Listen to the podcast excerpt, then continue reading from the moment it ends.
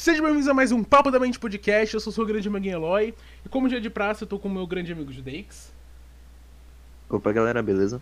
E hoje é um episódio especial. Além de que nós estamos ao vivo também. Estamos começando a fazer episódios ao vivo. Então, se você ainda não sabe, está sabendo. Hoje nós temos o, o prazer de estar aqui conosco o Léo Mogli, do podcast Cactos Suculentas. Entre cactos e suculentas. Entre cactos e suculentas.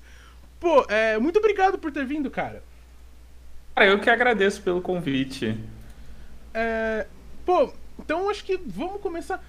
Mano, é, como é que tá. Co- como que surgiu a ideia de fazer um podcast sobre cactos e suculentas?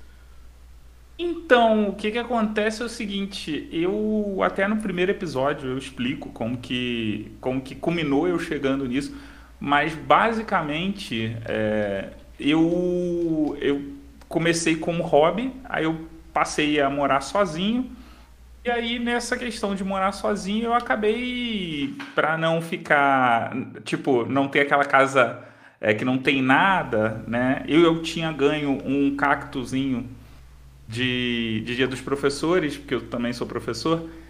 Aí eu comecei a ter, é, é, cuidar. Mas assim, eu cuidava de qualquer jeito, né? E aí, esse negócio de, porra, tem que fazer compras, e aí no mercado onde eu comprava, tinha, tinha é, suculentas, assim.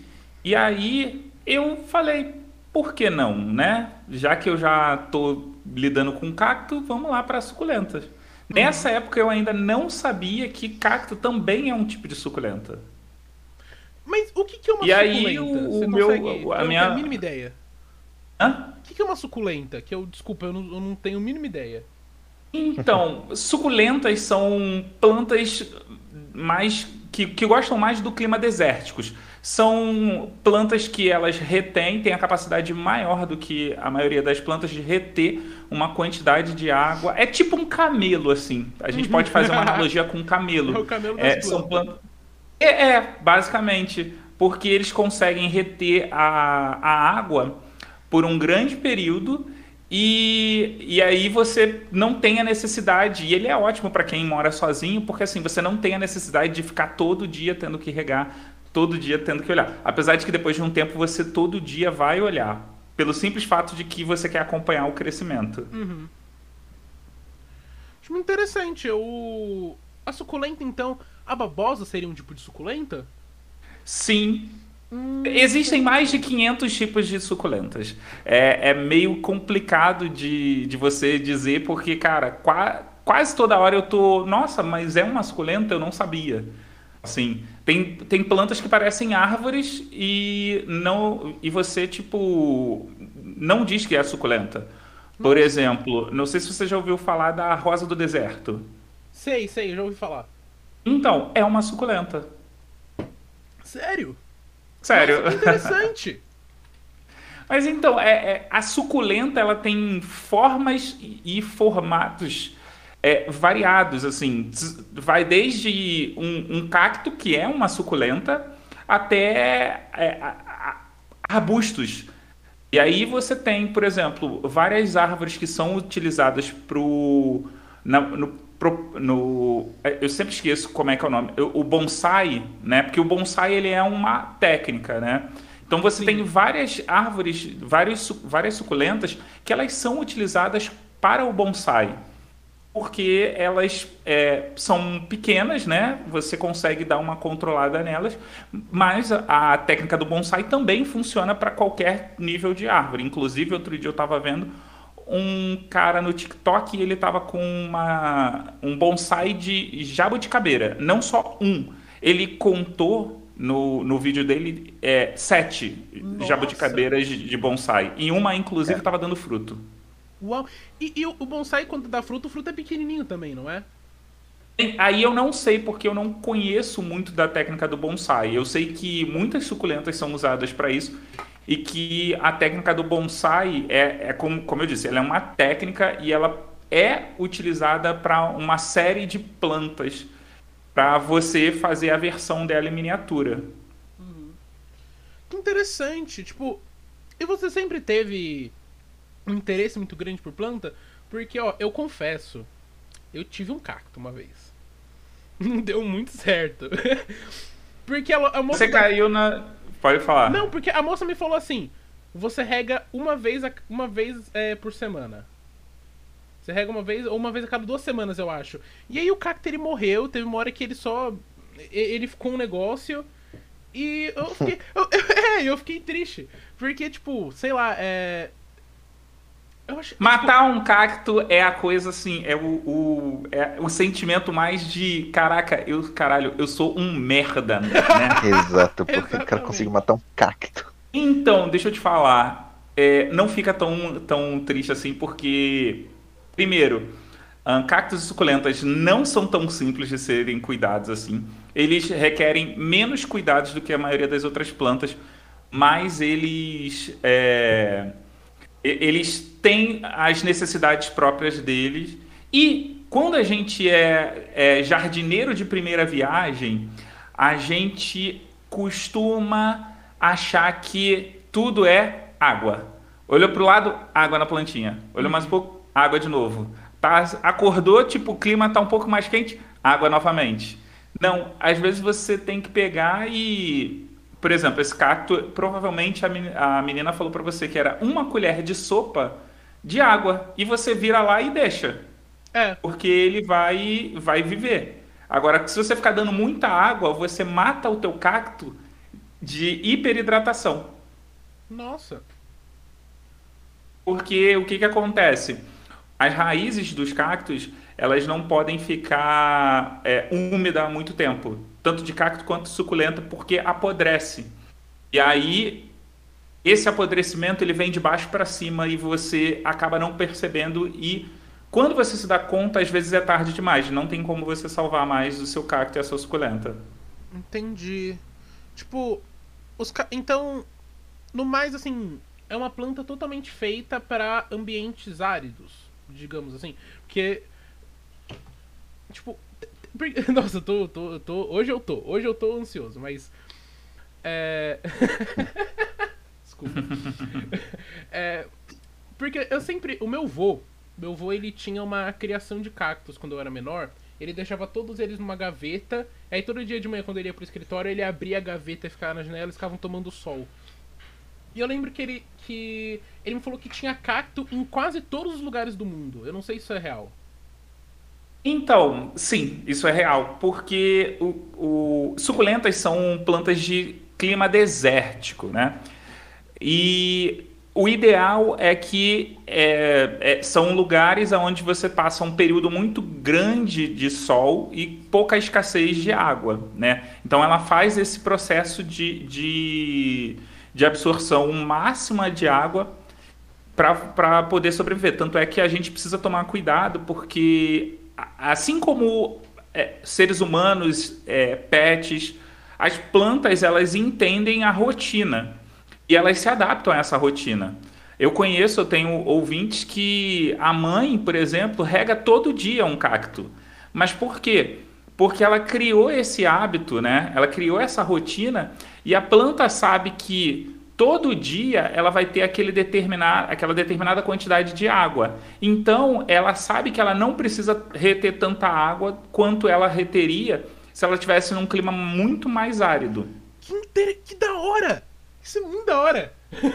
Isso é, muito é cara, e assim, o simples fato de você trocar de lugar, por exemplo, você tá, tá na tua sala e aí tu bota para tá na janela da tua sala e aí você bota o teu cacto para a janela do teu quarto ele pode mudar, ele, é, ele pode é, so, secar mais rápido, né? ele pode desidratar mais rápido, só porque de repente no teu quarto pega uma quantidade de sol maior do que na sala. E ele estava acostumado, ele estava aclimatado para o sol da sala. Uhum.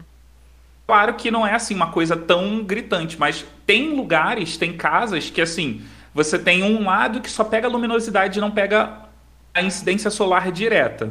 E aí você tem outro lado que pega o sol, aquele sol de rachar. Se você fizer essa troca, muito provavelmente a, a planta ela vai queimar.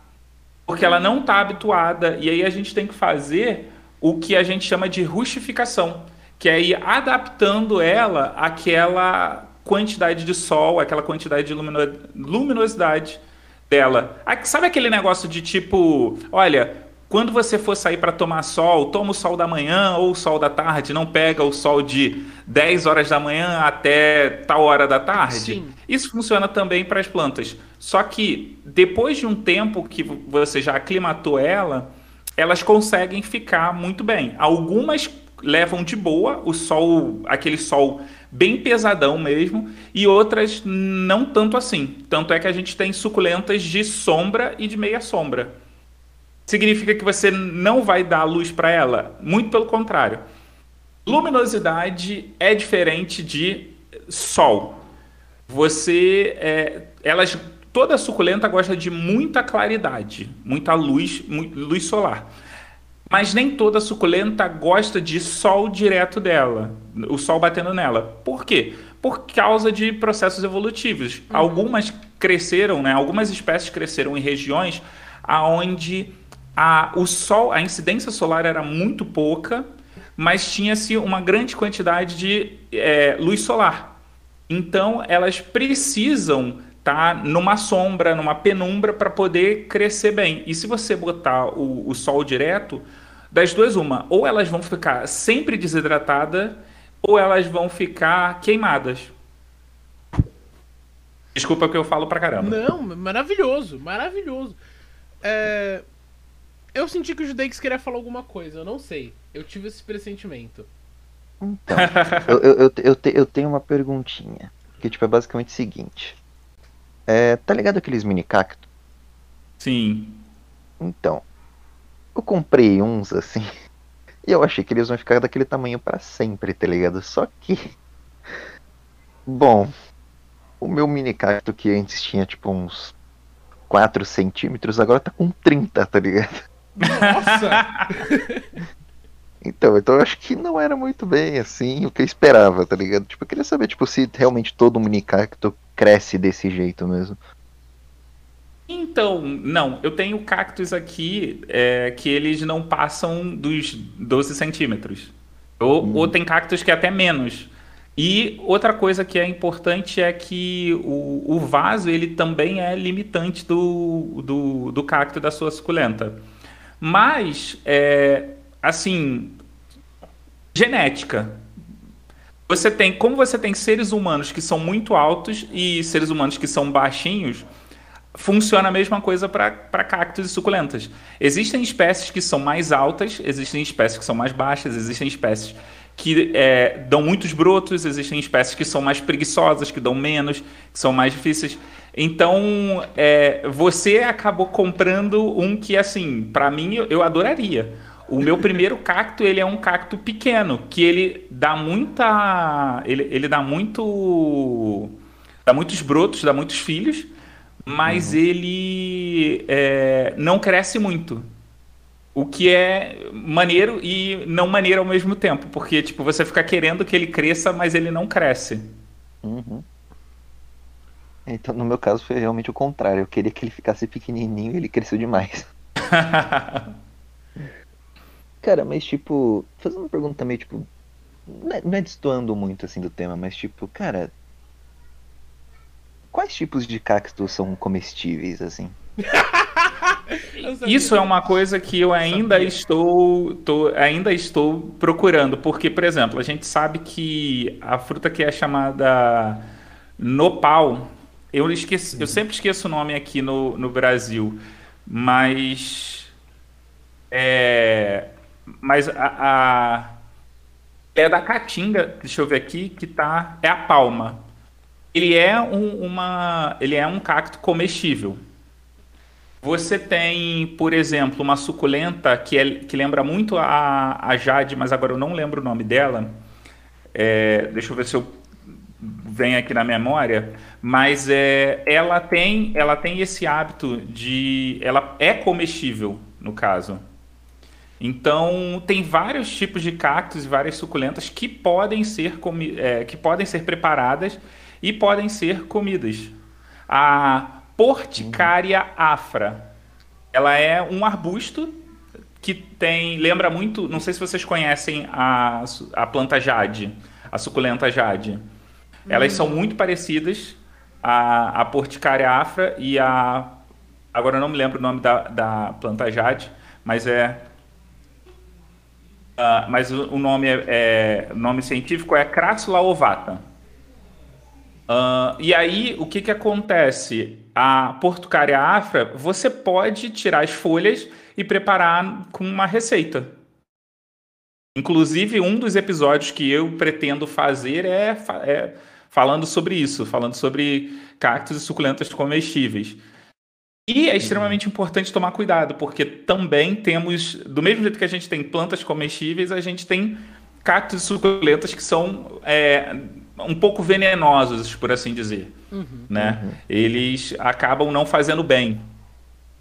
Então não é, não tomem cuidado, quem estiver ouvindo, não, não é para sair comendo qualquer cacto, qualquer suculenta.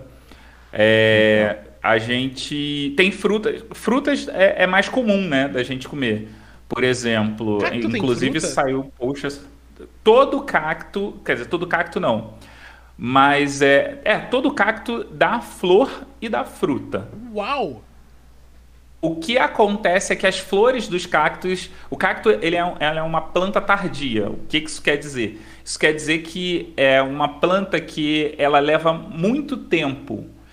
Por exemplo, se eu pegar o cacto barba de velho, ele leva de 19 a 21 anos, se eu não me engano, eu estou na dúvida na data, mas é de 19 a 21 anos para dar flor.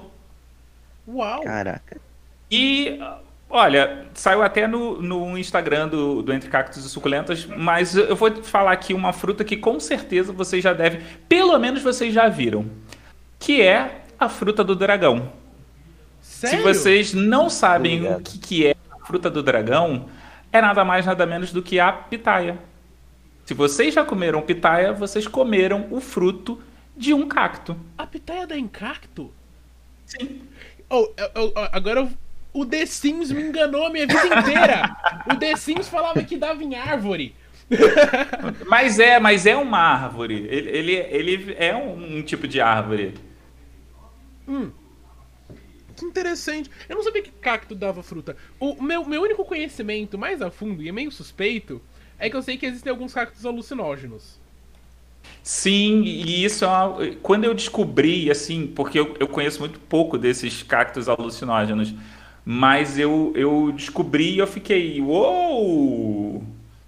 Porque é uma coisa que, que é, assim, a gente não, não sabe, não, tipo, normalmente a gente não conhece. Tem um site, é, chama Natureza Divina, site maravilhoso.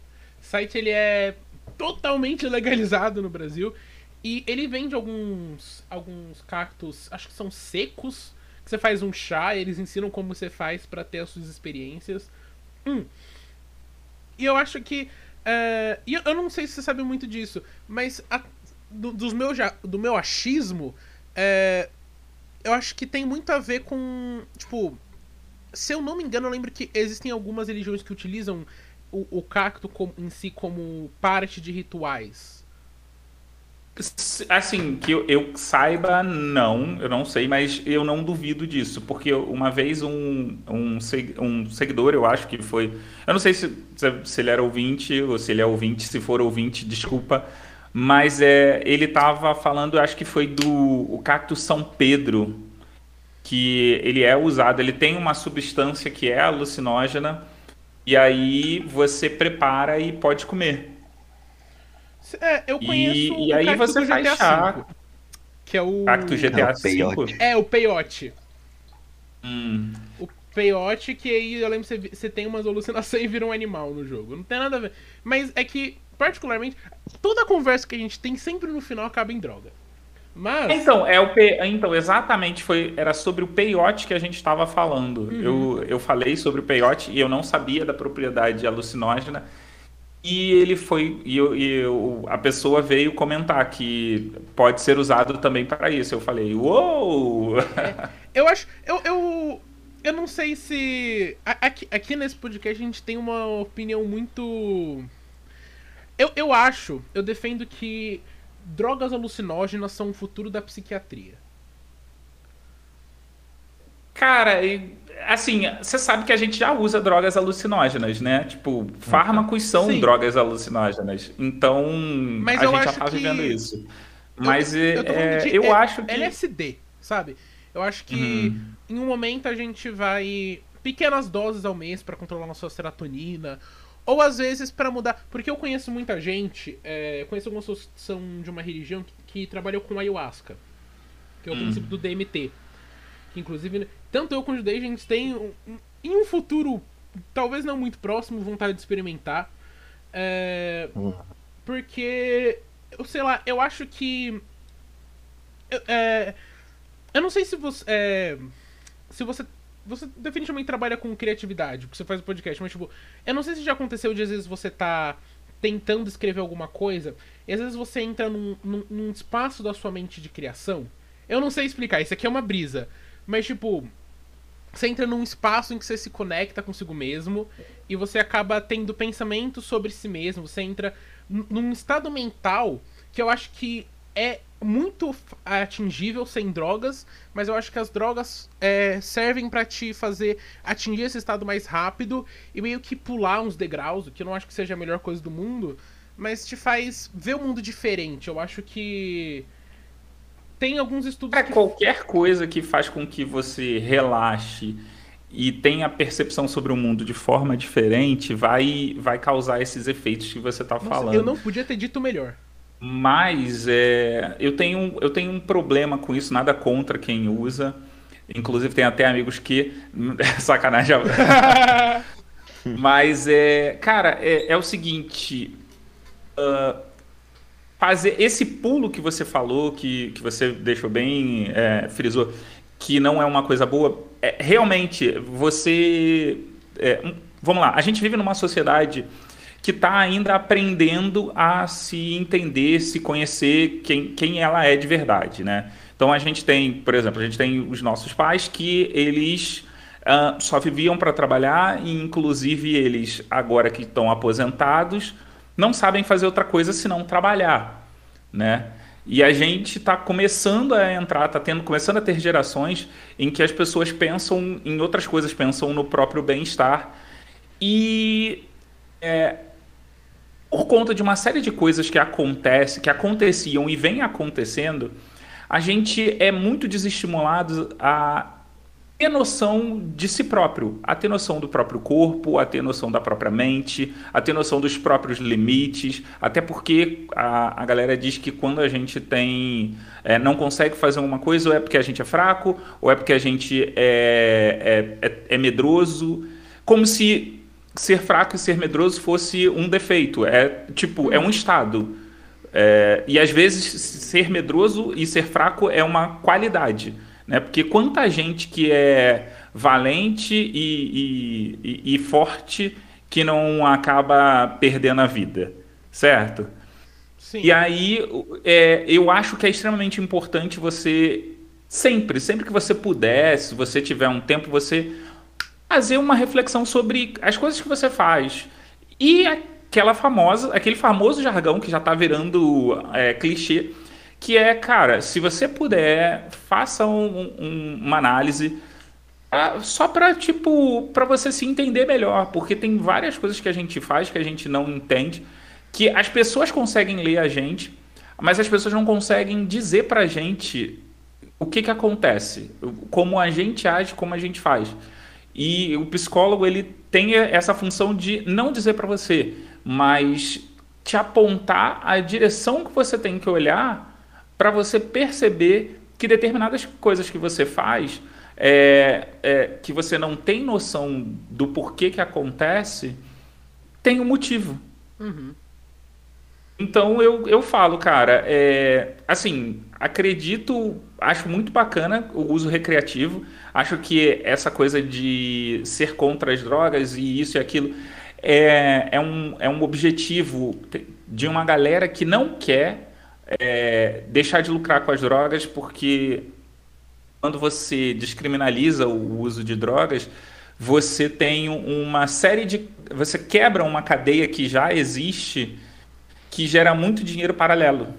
Uhum. E aí você começaria a ter que taxar isso e você começaria a ter política pública com relação a problemas que acontecem. Mas a gente também tem que lembrar que a gente vive numa sociedade hipócrita, conservadora que eh, não gosta muito bem de aceitar certas coisas.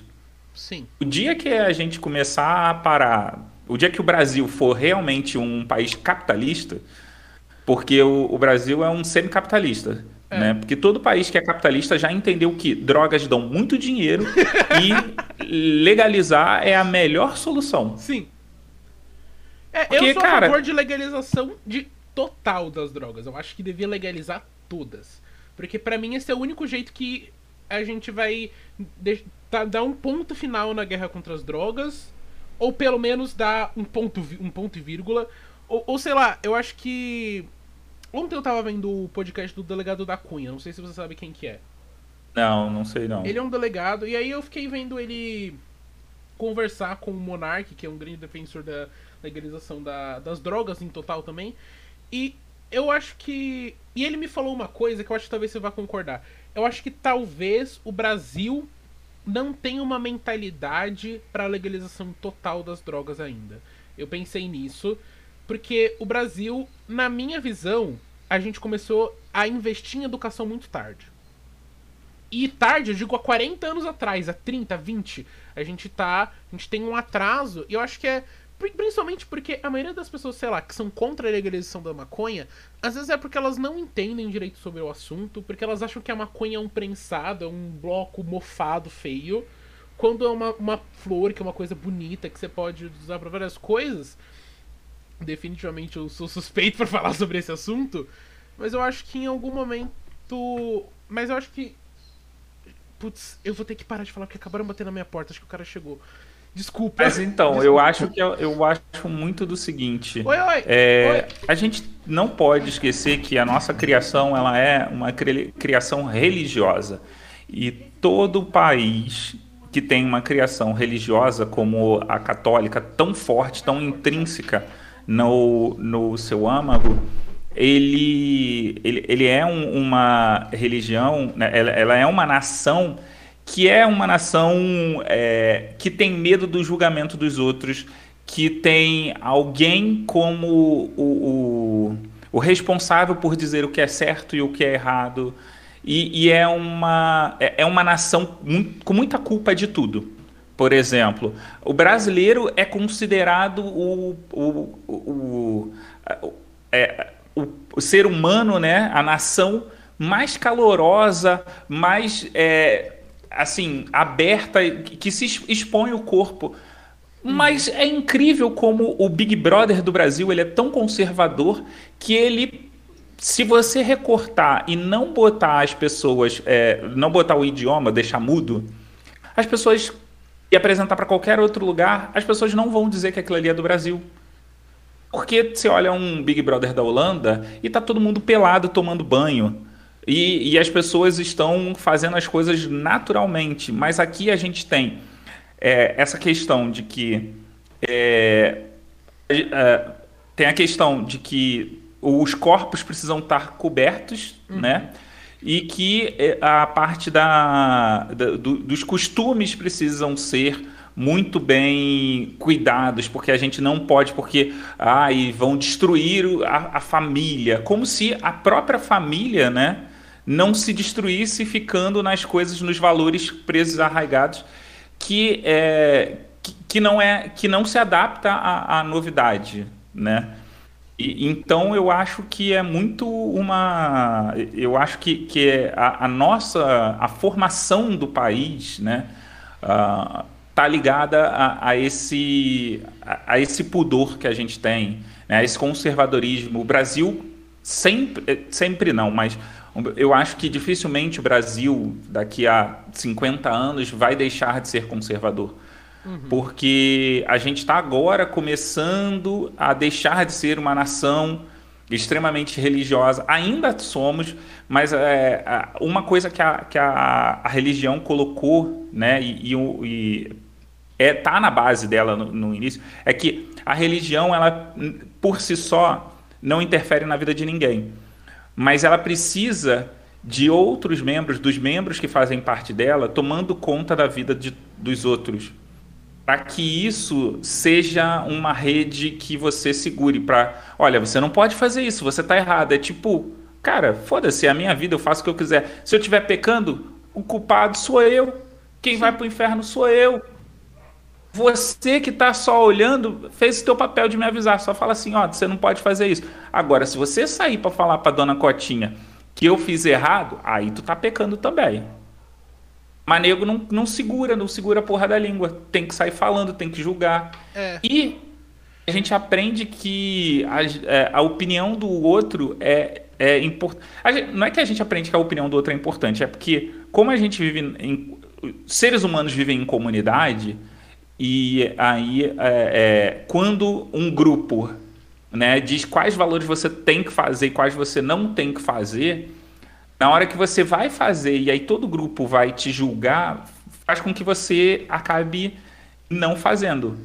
Mas o pior, ao meu ver, são as pessoas que apontam, mas estão lá fazendo e não têm coragem de assumir que fazem, mesmo quando vem outros que fazem a mesma coisa. Eu acho que o Brasil, apesar de ser um estado laico, a gente, é um, a gente ainda tem a bancada evangélica, né? E ela comanda, sei lá, 40% do Senado. É, é tipo assim, eu entendo e. Mas ao mesmo tempo, e eu sou assim, ateu, cético, cético com tudo, mas eu ainda consigo ver a importância que a religião teve pro desenvolvimento do ser humano como, como indivíduo, como sociedade. Por mais que esteja errado, eu tava falando isso com uma amiga ontem. E aí eu tava. eu, não, eu tava defendendo a Bíblia. Nunca achei que eu ia fazer na minha vida.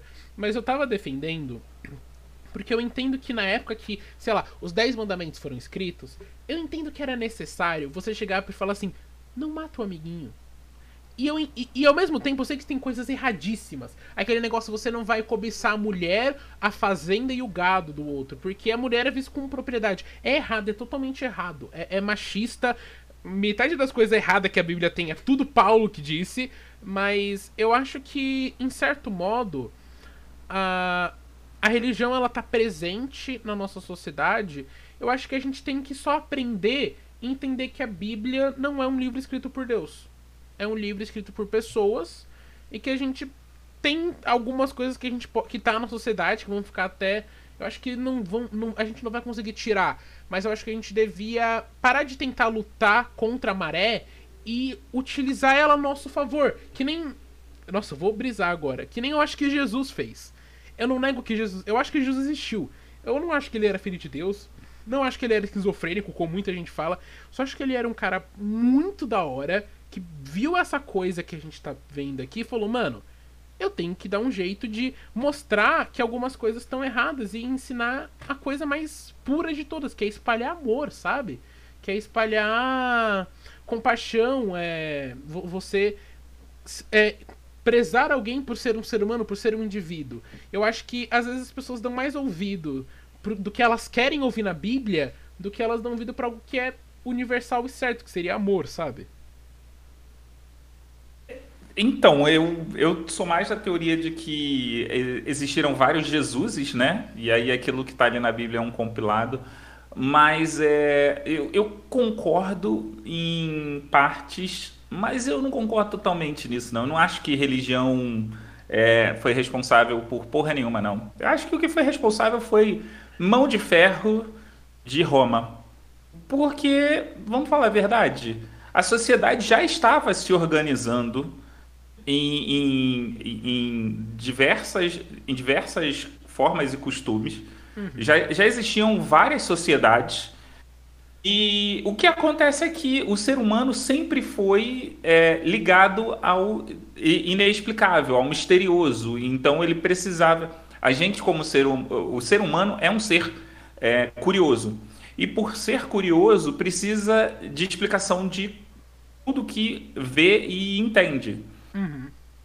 E, cara, deve ser. Sério, para pra pensar, por exemplo, os, os é, se eu não me engano, que são os ingleses ortodoxos, os católicos ortodoxos ingleses, ortodoxos ingleses, eles acham que quando eles morrem, nada acontece. Tipo, acabou, acabou ali. Para pra pensar o quão merda é isso. É tipo, tu tá vivendo aqui e daqui a pouco, do nada, acabou. Sim. Não dá um vazio, não dá uma sensação de caralho.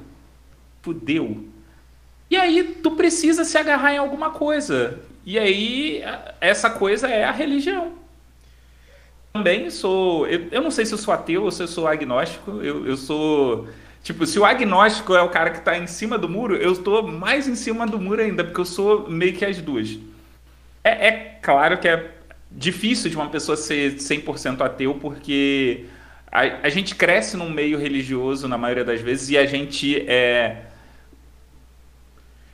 fala várias, vários jargões que, que remetem a Deus. Sim. Então, isso é, isso é muito bizarro. Então, tipo, como que você consegue, como você é ateu se em determinados momentos. Exatamente. Como é que. Não, não tem muito isso. Mas a gente releva e a gente eu, entende. Eu, eu, eu tenho. Eu acho assim. Eu acho de uma. Eu acho meio prepotente presumir que você está certo. Eu sei que o Judex concorda comigo, concorda nisso comigo. Uhum. Eu acho que, tipo, eu assumo que eu provavelmente estou errado 90% do tempo. Mas eu vou falar o que eu penso até que alguém me prove o contrário, sabe? É, uhum. eu, não, eu não quero ser o cara que chega lá e fala, Deus não existe. Mas de tudo que eu vi na vida, tudo que eu estudei, e é muito estranho falar estudei isso, mas, sei lá, depois que eu li Sapiens, é, tudo que. O, o, que mais me veio a entender é que se Deus, se Deus existe, a gente não vai ser capaz de identificar que ele existe, a gente não vai ser capaz de identificar o que ele está dizendo. Porque, para mim, o Deus bíblico, ele é criado para comandar a sociedade. Porque assim, o Deus bíblico ele é um pai. Ele, ele, é, ele, tipo, ele tem todas as características dos nossos pais, que é tipo, tu quer fazer aquela merda lá? Vai lá. Vai lá, pode fazer. Tu, não, você é tipo responsável pelas suas ações. Mas ó, mas a gente é tu fizer merda, tu tá fudido. Hã? Mas a, gente é responsável. Mas será que a gente tem a liberdade para ser responsável pelas nossas ações? Então, isso é, muito, isso é muito um paradoxo. Porque, olha só, se a gente é, tem um livre-arbítrio, então a gente pode fazer o que a gente quiser. Certo? Sim. E Deus sabe da porra toda que a gente faz. Correto? Então, significa que ele é, e, e se a gente pecar, fizer todas as paradas, a gente vai para o inferno no final das contas. Então é meio que você falar assim: olha, eu criei você, sei que você vai fazer merda, vai fazer o que eu proibi, e eu vou te punir. Mas, te punir é tipo te mandar para o inferno. Mas mesmo assim eu vou te criar. Por quê? pelo simples prazer sar, sar é, ai, como, como, quando a pessoa tem prazer de, de, de, de infligir dor nos outros. Sádico, pelo simples prazer sádico de ver você se fuder. Porque se ele intervir, significa que você não tem livre-arbítrio. Mas se ele não intervir e deixar você se fuder, significa que ele sabia que você ia fazer merda e mesmo assim ele te criou para você fazer merda para ele ir lá e te punir. E, ou seja, ele é uma pessoa vingativa. Eu não sei, eu acho que, sei lá, dado certo ponto, eu acho que o Deus é mais uma figura do tipo conforto de existir. Porque na minha visão nada existe. Na, na, nada existe não, nada faz sentido. E se nada faz sentido, então o que eu quero que faça sentido faz sentido. Então tudo faz sentido. É complexo, é complexo. Mas é. Ou nem é, não sei. Mas é. Eu, eu sinto que. Acreditar em alguma. O ser humano, ele tem a necessidade de acreditar. para mim, é essa a questão. Sim. Eu quero acreditar em alguma coisa para me manter aqui. Seja isso signo, seja isso, sei lá. Sabe um negócio que eu, eu, dou risada? Tem perfil que fica falando, tipo assim, seu pai vai te perdoar hoje. A pessoa que você gosta vai te. Tipo, perfil de superstição no Twitter e as pessoas seguem. Tipo, eu acho estranho, mas eu entendo que é só uma necessidade de querer acreditar em algo para se manter. Mas sei lá, eu fico me questionando se essa necessidade que a gente tem biológica, ela acaba não sendo prejudicial pra gente. Em querer sempre é. acreditar que tem um motivo para algo. Em sempre acreditar que tudo que a gente faz vai dar em algo. Quando às vezes, mano, a gente só tá vivendo a vida. E as merdas acontecem, coisas boas acontecem, a gente não necessariamente tem como lid lidar ou fazer o que com elas. Então, eu acho que é muito isso, porque você já reparou como que é o argumento? É, olha, se você está vivendo num momento difícil, Deus está te provando. Sim. Se você é, se deu bem, Deus te, é, te deu graças. Mas se você não conseguiu essas graças, significa que você não é, merece, não, não é merecedor. Uhum. Tipo, Deus sempre ganha na parada. Tipo, nunca alguma coisa vai ser culpa dele. É, se, se a tua vida tá uma merda, é por causa do diabo. É, uhum. Se tá uma merda agora, mas depois fica bom, é, tipo, Deus estava te provando, ou seja, tipo, acaba o, o, diabo deixou de ser tão importante nessa hora, mas era Deus que estava lá, ó, te provando, te testando. E se você mesmo assim continuar na merda, olha, você não é merecedor da graça de Deus. Aí eu falo, fica difícil, né, lutar contra alguém assim. É tipo o super-homem, fica difícil bater contra o super-homem. Sim, sim. Mas a questão é que eu acho que Deus, sei lá, acho que a gente tem eu não, eu eu, eu, vou monologar aqui, desculpa. Mas eu criei uhum. uma. Eu criei um, um, perfil no Twitter há um tempo atrás chamado Felipe Silvas. E, e, foi um bait, tal, tal, tal. Em um dos momentos eu falei um negócio que eu passei a concordar depois. E eu, não, e eu achei isso interessante, que é o seguinte. É, eu acho que a sociedade em si tenta criar deuses. Do tipo de presidentes, de bispos, de chefes de nação. Porque se a gente pega na Coreia do Norte, o Kim Jong-un é Deus. Se a gente pega para muitos católicos, o bispo é a santidade mais sagrada que tem. Tipo, é, eu acho é que é a gente sempre vai ter vai ter uma necessidade de querer que alguém tome a decisão, a nossas decisões, sabe? De ter alguém que fale, isso é o certo. E eu não entendo isso. Eu não sei se isso é real. Mas a minha visão é que sempre estão tentando achar um, alguém que vai ser o arauto da verdade. E tem muita gente que acha que esse arauto é o Felipe Neto, por exemplo. Tem gente que acha que esse arauto é o Jair Bolsonaro. Tem gente que acha que é o Lula, que é o Ciro Gomes. Mas a gente sempre vai depositar as pessoas sempre tentam depositar todas as confianças em uma pessoa específica e no final essa pessoa falha como todo ser humano e eu acho e acaba desacreditando o pessoal no final das contas, sabe?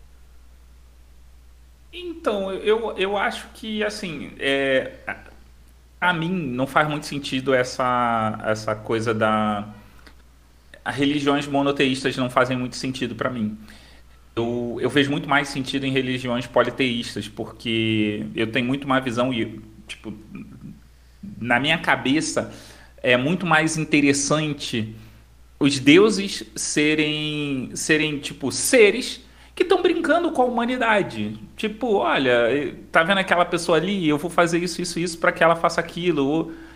E, e, e, essa questão de, por exemplo, os deuses americanos eu acho muito mais palpável do que um deus é, pleno soberano, que é tipo um deus. Se existe uma entidade que ela consegue controlar todo mundo, que ela consegue é, tipo cuidar e, e fazer o bem para todo mundo, por que, que ela não faz? É, é, é, esse é um questionamento. Uhum. Eu não sei, eu acho que. Eu acho que no final a gente não tem como explicar a natureza humana, porque talvez não tenha como explicar. Tipo, eu não acho que tem que explicar. Eu não tenho como explicar porque tal pessoa. Tipo, porque a gente é como é, porque a gente faz o que a gente faz. Eu acho que isso é parte de ser um ser humano, sabe? Você acaba uhum. fazendo as coisas.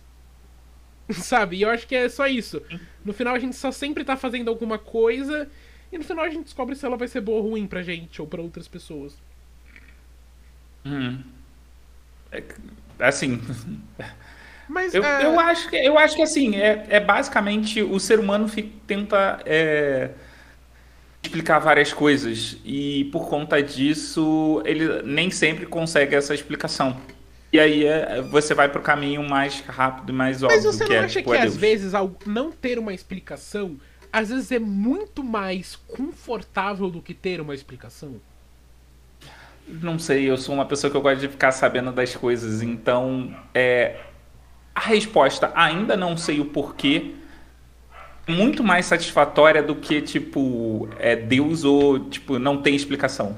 Não tem é. explicação? Não, tem, tem explicação. A gente ainda não sabe qual é, mas tem uma explicação? Tem. Sim. Eu acho que essa, para mim, o que eu, eu sempre questionei Deus desde que eu era criança. Eu não fui criado em família religiosa, apesar de ter nascido aqui onde a maioria das pessoas são religiosas.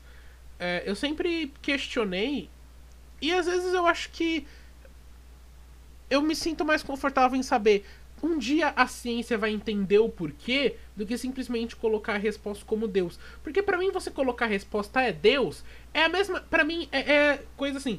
Por que que Zeus existia? Porque os gregos falavam, por que que tá trovejando? Ah, porque Zeus tá bravo. Alguma coisa assim, sabe? Por que, que uma pessoa morreu indo pescar no mar? Porque ela não fez uma oferenda para Poseidon. Ou alguma coisa assim, sabe? Eu acho que no final a gente tá sempre tentando identificar padrão e, e juntar e tentar solucionar as coisas. Quando eu acho que a simples ideia de poder falar, eu não sei, é, é, é muito mais libertadora do que tentar afirmar que você sabe uma verdade. Então, mas é, é, aí são duas coisas diferentes. É, aceitar a sua ignorância é prova da sua inteligência. Uhum. Agora, você querer não saber das coisas pode ser, se você é, que é complicado esse, falar sobre isso, porque assim, você, eu acho que você como ser curioso, porque eu, eu sou curioso pelas coisas, então eu quero saber as, as coisas. Mas eu entendo quem não queira. Só que você não pode é, começar a falar sobre isso se você não tem a vontade de querer conhecer a, a respeito daquilo. Uhum. E tem muita gente que não quer conhecer, mas quer falar sobre tipo, soube pouca coisa e vai lá e vai falar e vai dizer, ah, não, porque é isso, que é aquilo, aquilo outro. E aí você tem que falar, calma aí, pô. Tipo, é igual aquele cara que tá trabalhando há 50 anos no mercado de trabalho e aí vem um cara que é recém-formado e vai falar, vai dar uma opinião sobre uma coisa que é cotidiana do outro. Porra, olha, você pode até falar, mas a pessoa que tem mais experiência, que tem mais conhecimento, ela tem mais propriedade. Não adianta você querer dizer que sabe mais do que ela, porque não sabe. Sim. Mas até então, eu acho que. Eu sei lá, eu não sei se você viu, mas esses dias deu uma polêmicazinha na internet do podcast do Flow com a. Acho que era o Thiago Mansur e a Gabriela Prioli. Que em um momento ela chegou lá e falou e os dados, tipo, querendo provar dados. Eu acho que é um direito do ser humano poder falar tudo que ele quer falar e tudo que ele pensa. Eu acho que. Que é isso só não pode ser levado a sério. Não necessariamente. Eu, eu não sei. Eu acho que. Você acha que alguém pode ser inteligente sem nunca ter estudado? Digamos assim, uma pessoa que não teve estudo. Sim, a pessoa pode ter. Inteligência não está é, ligada a conhecimento acadêmico. Sim, concordo. Então, eu acho que, sei lá, eu acho que. E, e, mesmo que seja só falar uma opinião sem dados, ou você só chegar e falar a opinião que você tem, por mais que às vezes você possa discordar e, e outra pessoa acha que é uma. possa te mostrar por que, que ela não concorda com isso, eu acho que a gente tem que falar tudo que a gente pensa.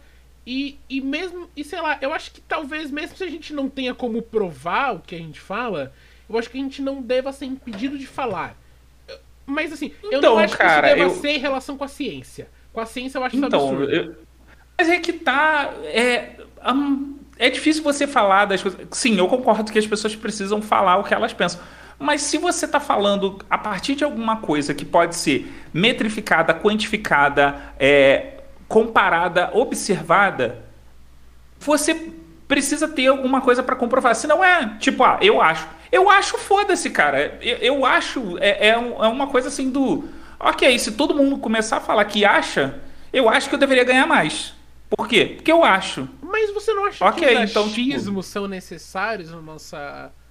Na, na nossa. Não, então, os achismos, eles são. Então, os achismos eles são extremamente importantes para que a gente é, desperte nossa curiosidade. Uhum. Quando a gente acha alguma coisa, a gente elabora uma teoria a respeito daquilo. E aí, quando a gente elabora essa teoria, a gente tem duas opções. Ou a gente fica só com essa teoria, ou a gente coloca ela na prática para ver se ela de fato acontece. E se ela se provar verdadeira, você pode dizer. A, você está vendo que você saiu de um eu acho. Uhum. Por exemplo, eu posso olhar assim e falar: olha, eu acho que está chovendo. Se você falar isso para alguém, as pessoas vão te perguntar por que, que você acha isso. Então você precisa embasar o seu achismo, o, o porquê que você está com aquela informação. Aí você vira e fala: Olha, eu estou ouvindo barulho que parece chuva. Olha, você, você teve uma ideia, criou uma teoria de que, olha, está chovendo. Por quê? Porque você está ouvindo barulho de chuva.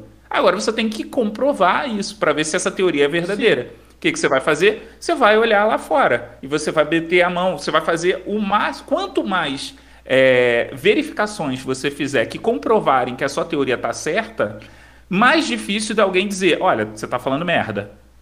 Sim. Entende? Sim, sim. Então, sim, agora, se tipo, eu. Agora, o que a gente não pode. O que, é, o que a gente não pode confundir é. Olha, eu acho Naruto melhor do que Grey's Anatomy.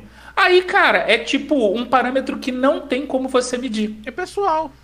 É pessoal. pessoal. Nesse caso é pessoal. Mas eu mas... acho que nem sempre. Eu acho que, por exemplo, é, é, é assim, é, é, é, muito, é muito complexo para mim. É, por exemplo, sei lá, eu acho que se você tá falando de algo científico, eu acho que, sei lá, eu sou defensor de que a gente deveria ter umas regras básicas universais, que é tipo, a Terra não é plana, o Sol, o Sol não é o centro do universo, umas coisas assim, Mas você, básicas, você entende básicas. que mas você entende isso, que, que tudo, tudo, isso. Então, mas você entende que tudo que é achismo é muito coisa passional. Por exemplo, o que a gente pode usar o achismo é série, filme, é, é, é, como é que é mesmo? É futebol, esporte.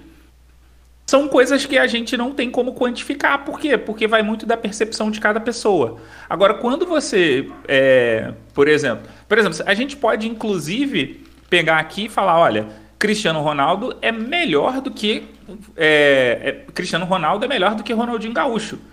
E aí as pessoas vão falar assim, como? Ah, porque eu acho.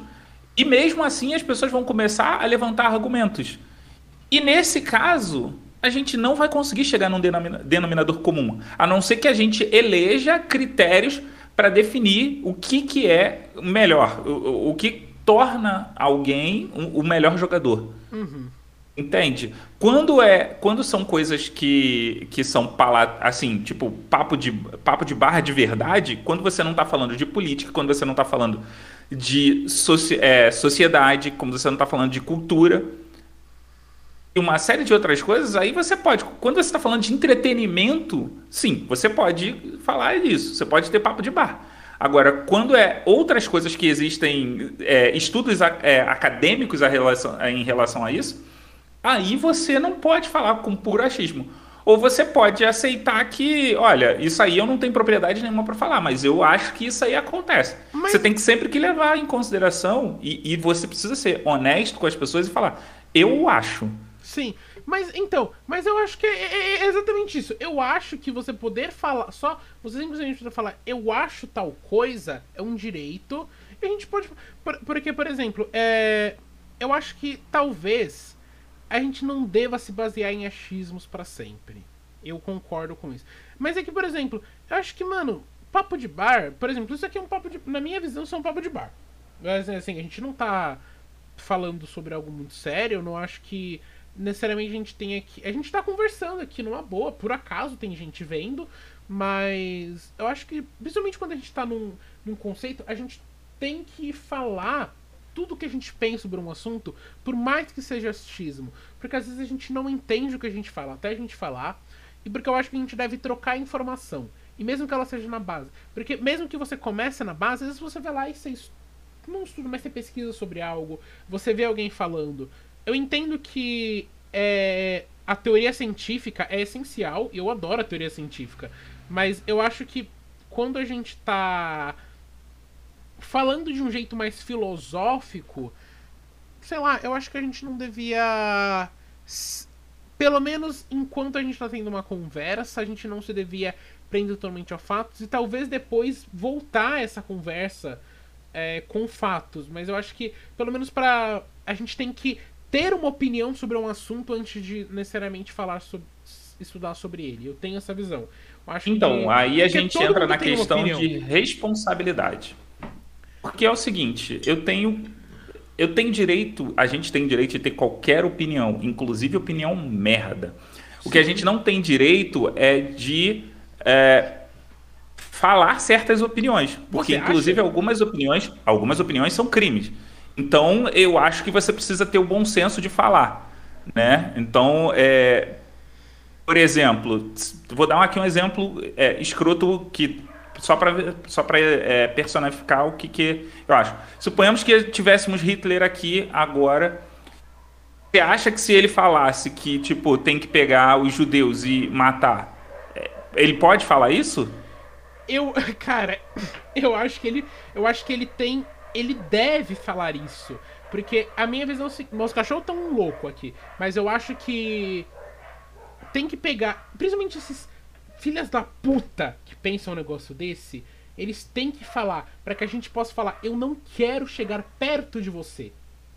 Sabe? É, uhum. Esses dias eu tava. Eu, eu, engraçado, eu tava vendo um documentário sobre a vida de Hitler esses dias. Eu acho que tem que falar sim, porque eu acho. É, para mim, é, é. Explica o Bolsonaro. O Bolsonaro foi tratado como piada por anos. É, as pessoas achavam que ele não falava sério e foi crescendo. O Nando Moura, igual, foi crescendo uma bolha ali que uma hora ele estourou. De pessoas que pensavam igual e não falavam isso na sociedade por medo de represália, ou até falavam.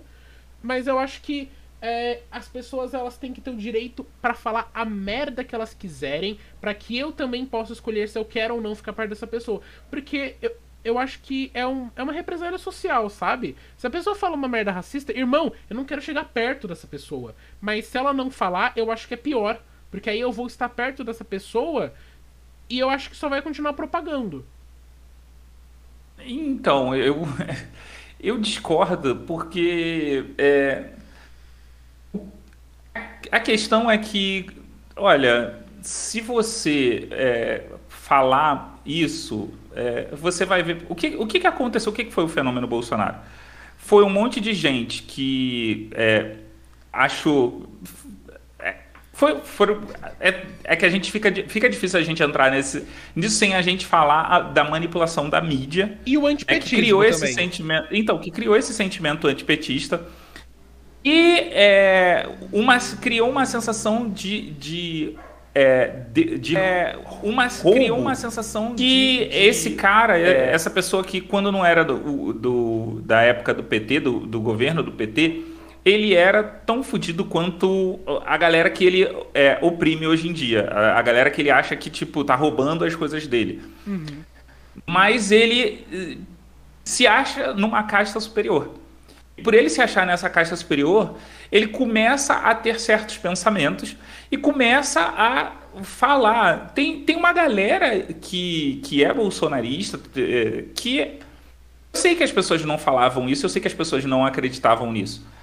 Mas foi se construindo um, uma situação de que, olha, é legal falar isso, pode se falar isso, eu tô sentindo, eu tô com esse sentimento. Basicamente é o seguinte, deixa eu te perguntar aqui é, Herói e Judeix. Uhum. Vocês já foram assaltados? Já. Já.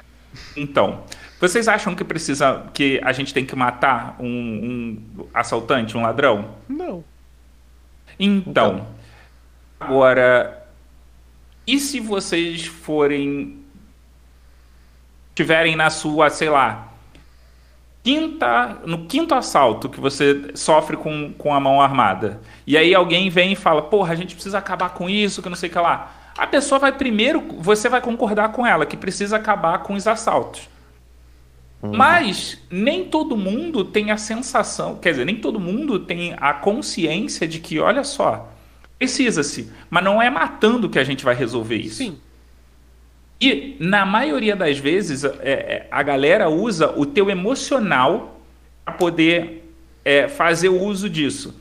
Ela, ela traz de volta o sentimento que você sentiu de medo, de raiva e de nervosismo quando você estava é, sofrendo um assalto se, com a arma na cara ou, ou, coisas do tipo, e faz com que você é, assuma a postura de que retribuir com a, mesma, com a mesma moeda ou exterminando ele seja a melhor solução.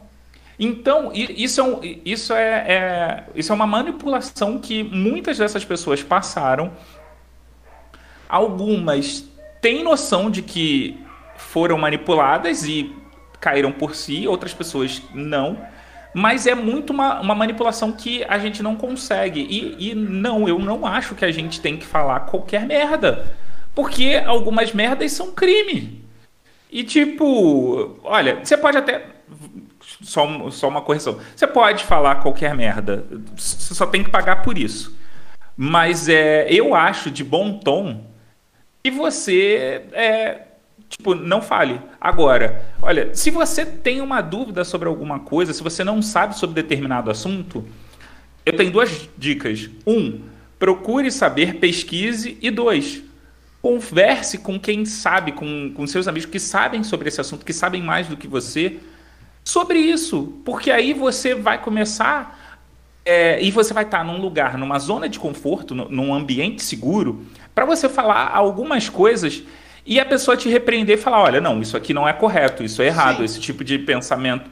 Mas aí é que tá. Quando você está num ambiente seguro, quando você está num ambiente é, de amigo. Agora, se você está falando publicamente, é de sua responsabilidade todas as merdas que você fala, porque você estando aqui para uma pessoa ou para um milhão, você pode influenciar as pessoas.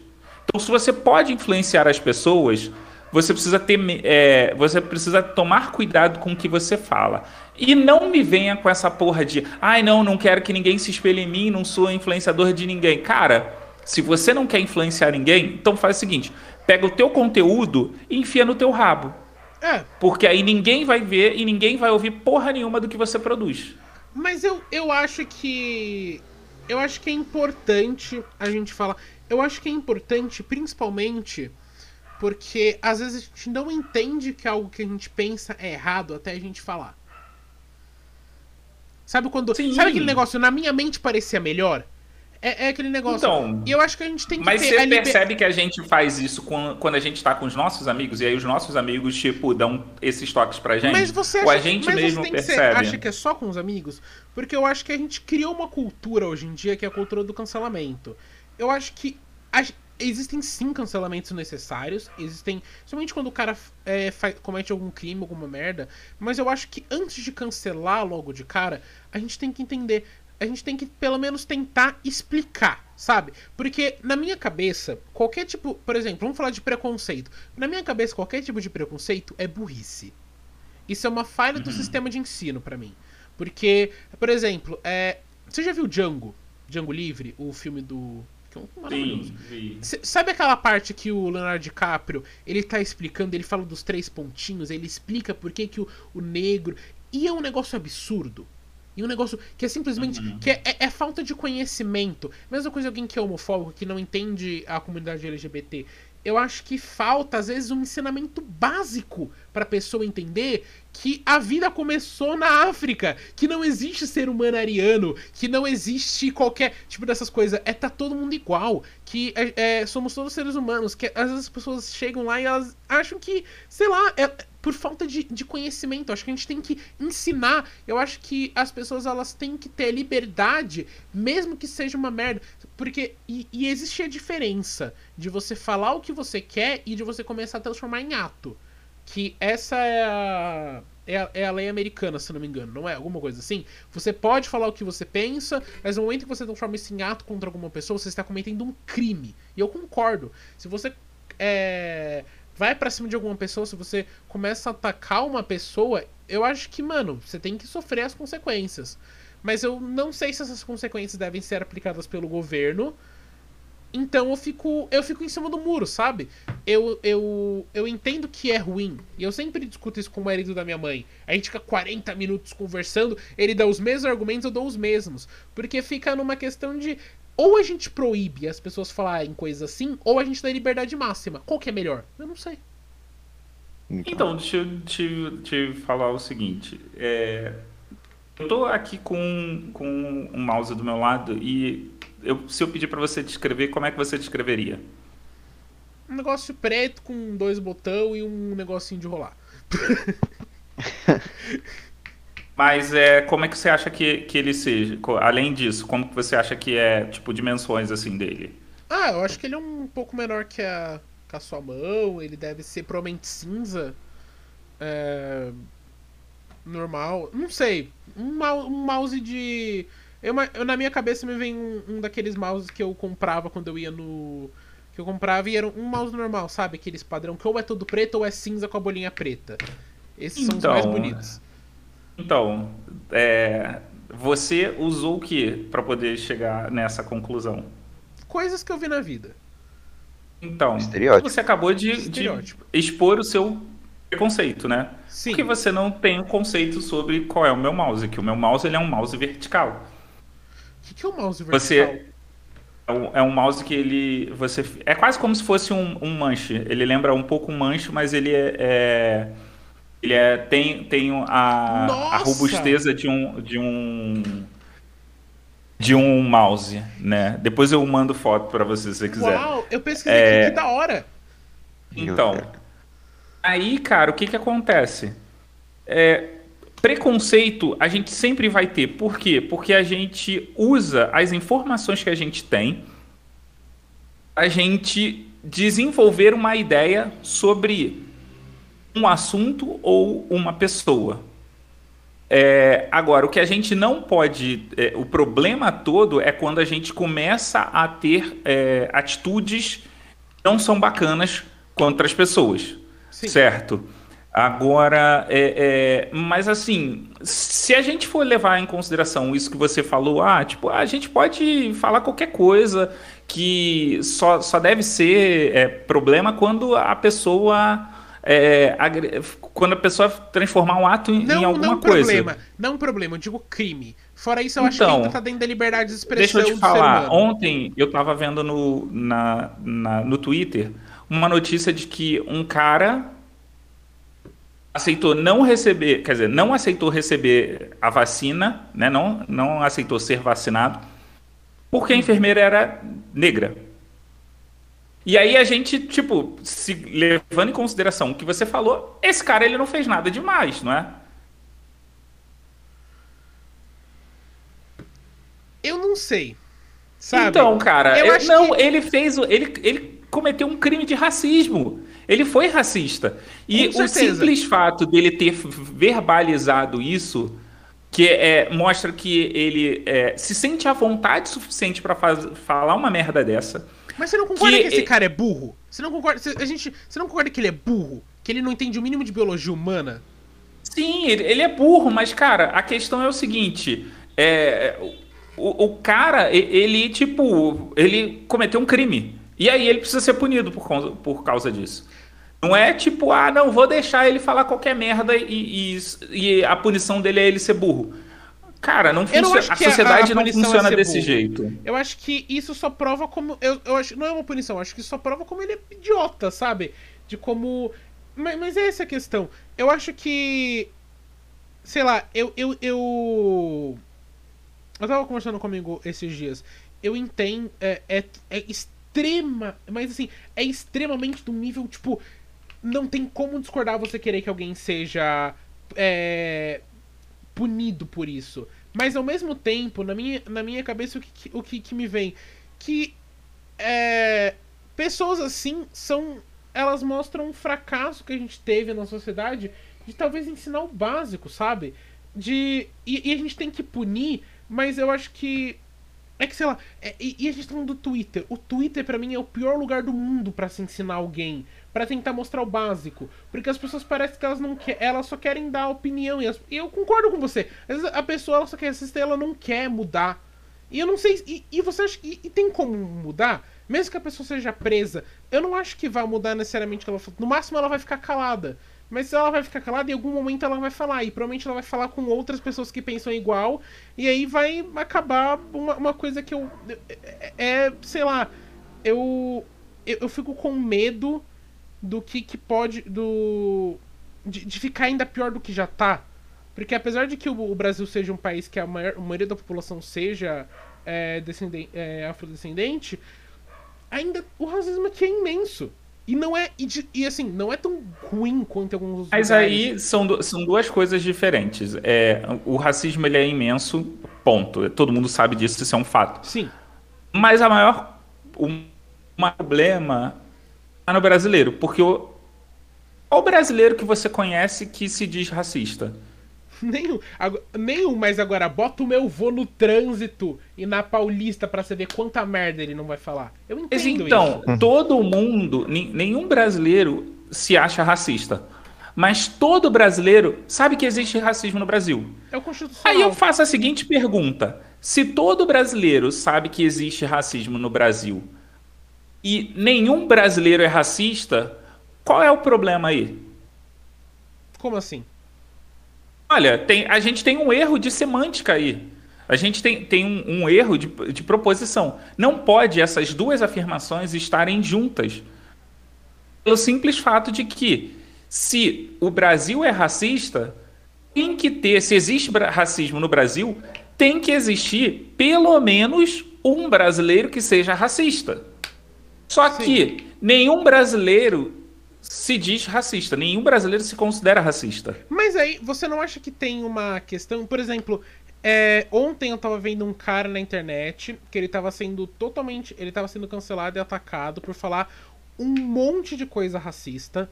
Tipo assim, do negócio que era, era só triste ver tudo que ele falava e depois ele começou a postar foto dele falando que tinha se cortado. E, tipo, sei lá, é, eu acho que na internet, a gente criou esse fenômeno de que as pessoas acham que a internet é terra, é terra sem lei, sabe?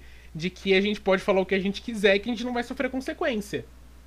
Mas é que a minha questão é, a consequência ela vem da sociedade. Se alguém, por exemplo, se, digamos que, sei lá, tivesse alguém aqui e essa pessoa falasse alguma merda, seja homofóbico, seja racista, ou qualquer tipo de preconceito, todo mundo aqui ia falar, pô, você tá errado, a gente não concorda com o que você diz.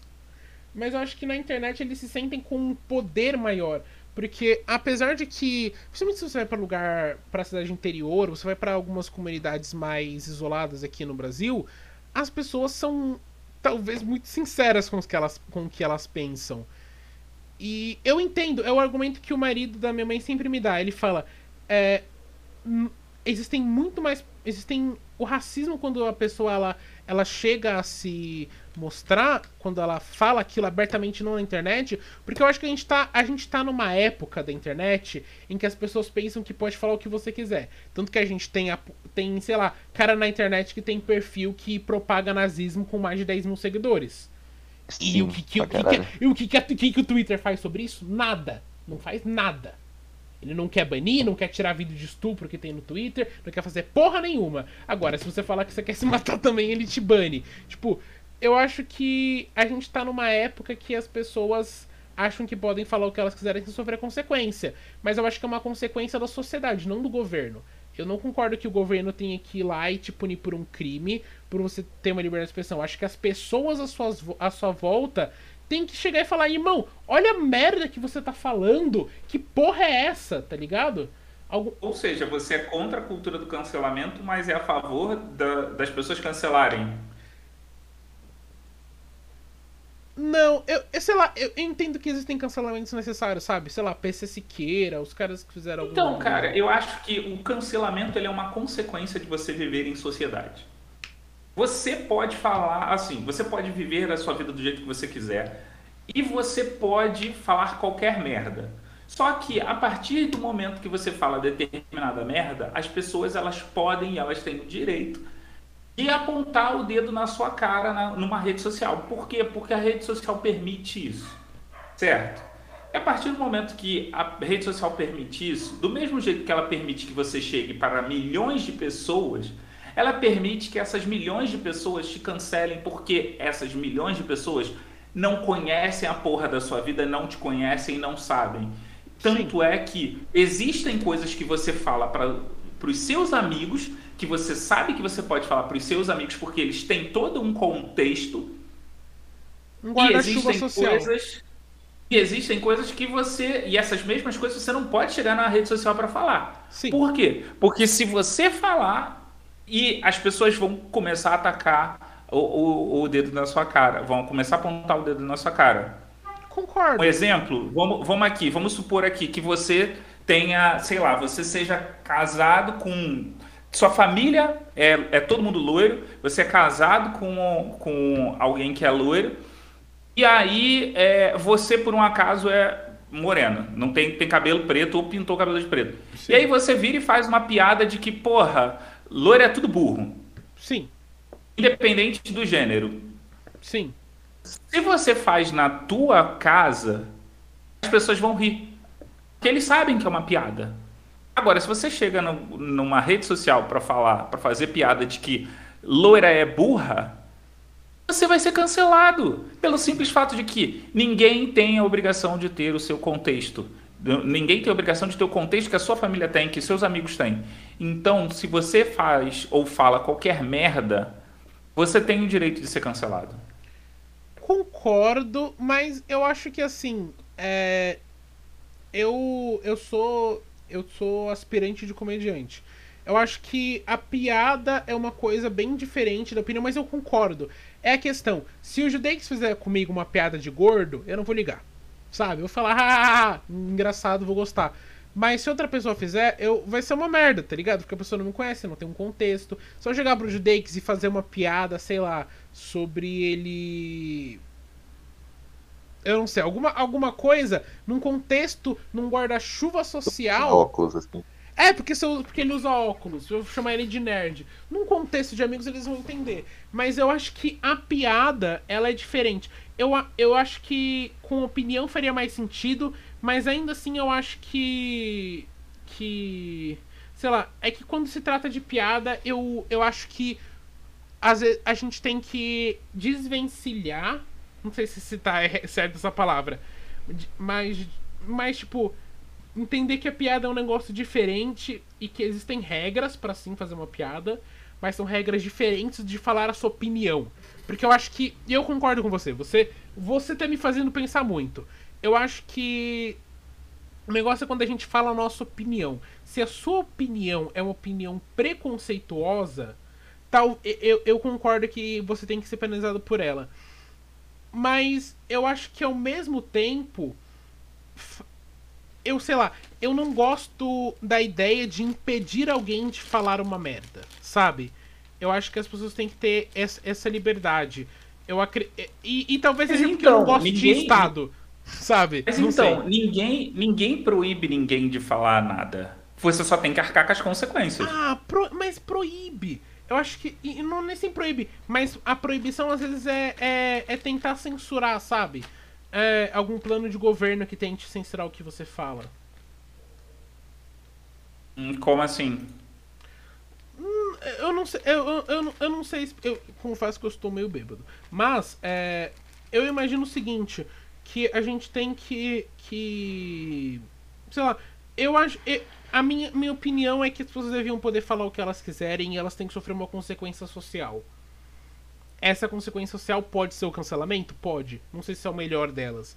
Mas eu. Mas eu... então, você entende que a gente vive numa sociedade, a sociedade decidiu que é, as pessoas que falam merda, assim, que, que é, falam aquilo que está tipificado como crime, elas precisam ser punidas judicialmente? Eu acho que depende. É, assim, é assim eu, que a eu... gente se estruturou como, como sociedade. Sim, é tanto que tem aquele aviso em todo em, nos elevadores. Qualquer crime de, de preconceito será é penalizado. Eu lembro que tá nos elevadores. Mas, sei lá, eu e talvez seja porque eu não tenha muito eu não tenha muito propriedade para falar sobre isso, mas eu sei lá, eu acho que eu ainda acho que a gente devia eu não sei. Eu acho que a gente ainda não identificou um jeito de punir as pessoas que seja eficiente e que só não deixa as pessoas putas. Porque tudo que eu vejo, sei lá, eu não sei se você chegou a ver, mas quando o Rafinha Bastos tinha o Agora é Tarde, o finado programa do Gentili, é, teve uma entrevista que ele fez com o Bolsonaro. E o Bolsonaro teve uma hora que ele falou. Eu, ele falou, eu acho um absurdo não poder falar o que. É, tipo, eu acho. Ele falou que era um absurdo ele não poder falar o que ele pensa, mas o que ele pensa é crime. As coisas que ele fala é crime. Eu acho que a gente talvez a gente só tenha que identificar é, o limite, sabe? É, é questão, Mas existe então, limite. Você entende, você entende que é, a gente já tá, já, já tá com isso organizado. Você pode a falar o que tá. você quiser. A única coisa que você não pode fazer, a única coisa que você não pode, na verdade você até pode, é cometer um crime. E aí, se você comete um crime, você tem que ser punido por causa disso. É, é ponto. É, a gente se estruturou e se organizou desse jeito. Sim. E eu, eu não eu, eu sou a- contra é, a, a gente, é, as pessoas poderem falar, por exemplo, se a gente não é, colocar que racismo, a pessoa falar coisas preconceituosas é crime e a gente coibir as pessoas de falarem, a gente está coibindo as pessoas de perpetuarem preconceitos. Por exemplo, é, quando foi a última vez que você ouviu uma piada de loira burra? Nossa, 2010, eu acho que no máximo. Então, mas você entende que as pessoas pararam de associar loiras à burrice? Sim. Porque o número de piadas foi diminuindo? Mas você também não acha porque a, que a piada ela só perdeu? É a mesma coisa. Eu tenho um livro. Não, a piada, a piada ela perdeu porque a sociedade entendeu que, tipo, primeiro, mulher é mais do que um objeto Sim. e a cor do cabelo não tá, liga, não tá ligada diretamente à, à Mas inteligência. você não acha que a cor do cabelo não está ligada à inteligência? É o que torna a piada do loira burra ser. Sei lá, eu não acho engraçado, mas o que faz. Porque, sei lá, eu acho que a gente parou de fazer piada com loira burra porque, primeiro, porque é uma piada, foi uma piada muito manjada, e talvez porque as pessoas também, eu concordo com você, elas entenderam que isso não tem, mas aí eu acho que isso trata de uma evolução da sociedade brasileira com humor. Porque o humor, como ele é visto. no- Nossa, meus cachorros hoje estão. Mas o. Por exemplo, nos Estados Unidos você não pode ser processado por fazer uma piada. No Brasil você pode. No Brasil a gente teve o caso do Danilo Gentili, a gente teve caso de. Alguns outros Então, eu acho, eu, eu acho que assim, ah, se você foi. Se você sofreu um processo por causa de uma piada, é, significa que você cometeu algum crime. Ah, Porque também é Será? outra coisa, processar. Processar todo mundo pode ser processado. Agora, é, ter que pagar pelo processo, né? Significa ser condenado como culpado é outra coisa. Agora, se você foi condenado como culpado, significa que você é, transgrediu a- a- o, o que é, a gente considera como é, lei. Uma coisa é o seguinte: eu gosto muito de stand-up e eu assisto os mais diversos tipos de stand-up. O grande problema é que, assim, quando você usa é, o humor para atacar, isso é, é um, é um problema. Isso deixa de ser uma coisa engraçada para virar ofensivo. Sim. E muita gente, né? é, muita, muita gente tem essa ideia de que, não, olha, eu vou fazer isso aqui, eu tô fazendo só uma piada. Mas é assim, é piada para o grupo. Porque você pode fazer qualquer coisa como uma piada. Você pode agredir verbalmente ou denegrir uma pessoa é, ou, ou um grupo alegando ser uma piada, quando na verdade o seu intuito principal é denegrir, é, é- é dizer que não, aquilo ali não é uma coisa Mas aí legal. isso chega a ser que uma piada? grupo não. Então, para algumas pessoas é. E aí Mas como é que você vai pessoas não fazer? são tão erradas. Por exemplo, o Judeix vai concordar isso comigo. O Judeix não tá falando nesse episódio. Fiquei meio. Mas, tipo, o. O. Por exemplo, shitpost. Eu não sei se, sabe, se você tem conhecimento do que que é shitpost. Shitpost Uhum. é o mais baixo que a sociedade adolescente conseguiu. Porque o shitpost, eu falei no vídeo que eu postei hoje, é basicamente eu faço shitpost. Aí ele faz uma piada que é racismo escancarado. E aí um montante de adolescente de 14 anos branco que mora na Lapa vão achar legal, sabe? É. E é horrível. Então, isso. olha só, eu vou te falar. É que é. Isso que você, você acabou de se contradizer. Por quê?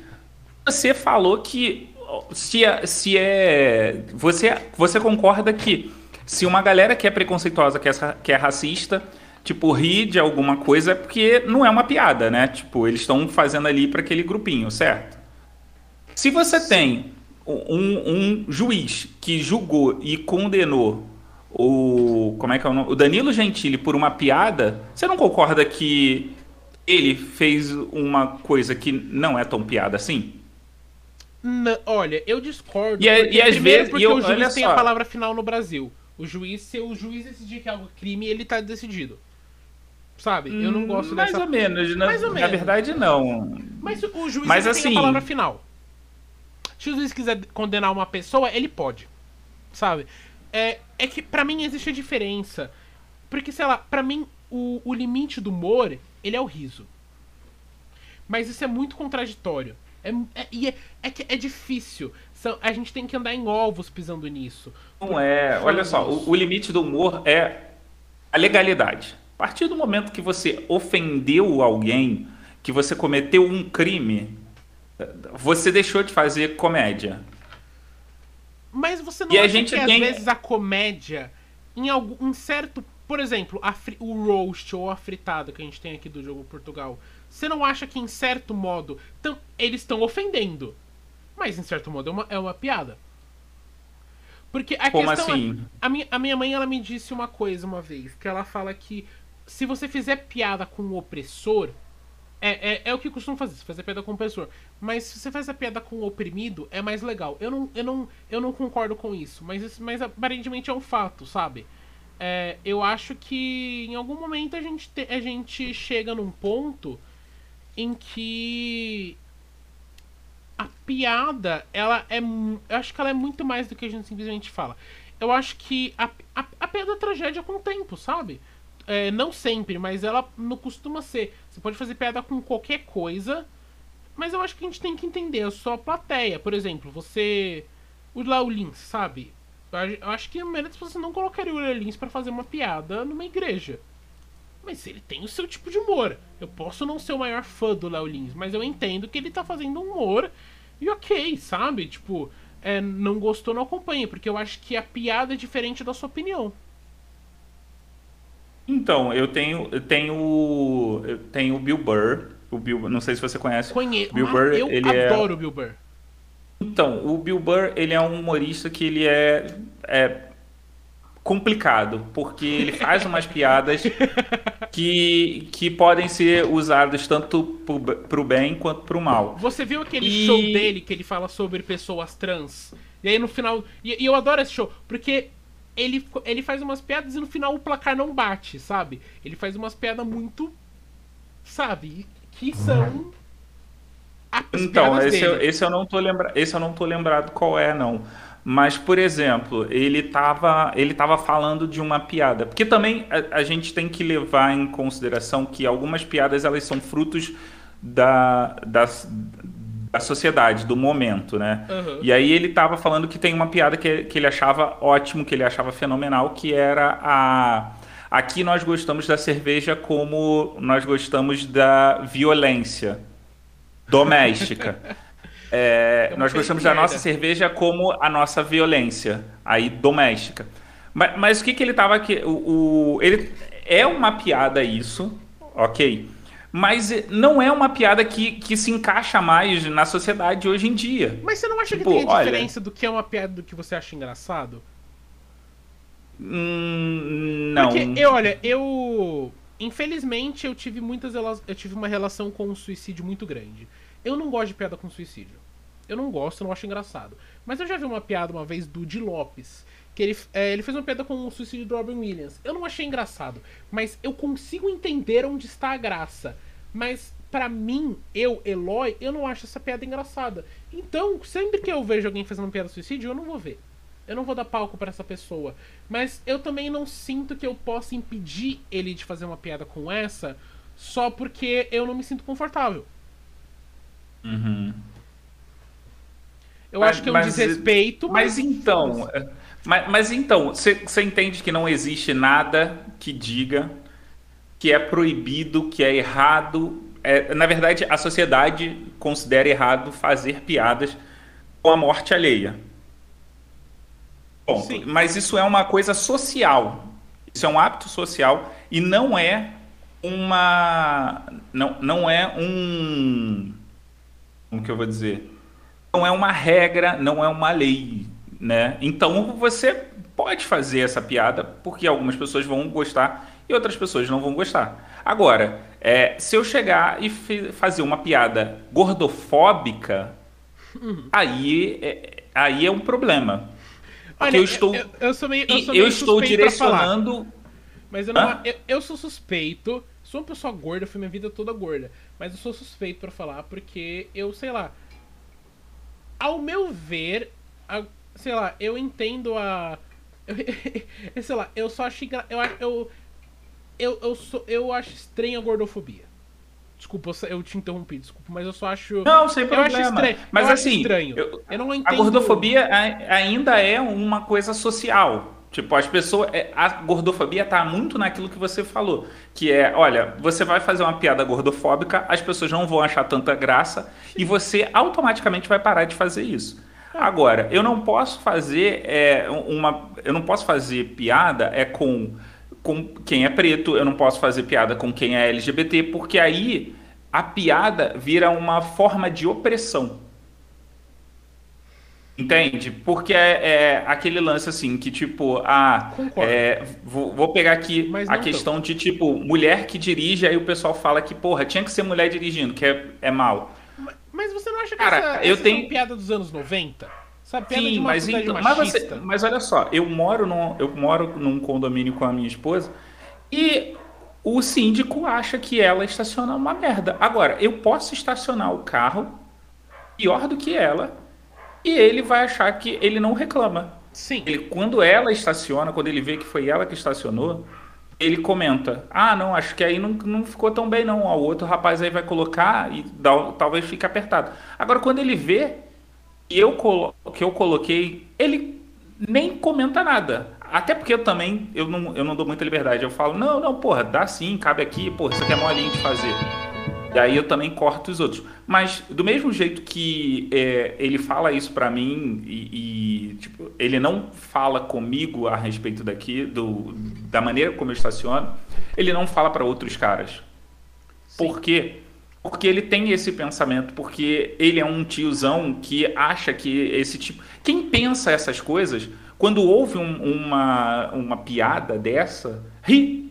Sim, mas quando na verdade essa pessoa é... ela é velha. Por exemplo, eu. Não, eu mas então, eu tô dando. Cara, ensinar... eu tô dando o um exemplo Sim. dele. Se você pegar ele e levar para o caso do Danilo Gentili, é, é a, é a mesma coisa. Será que o, é Danilo Gentili.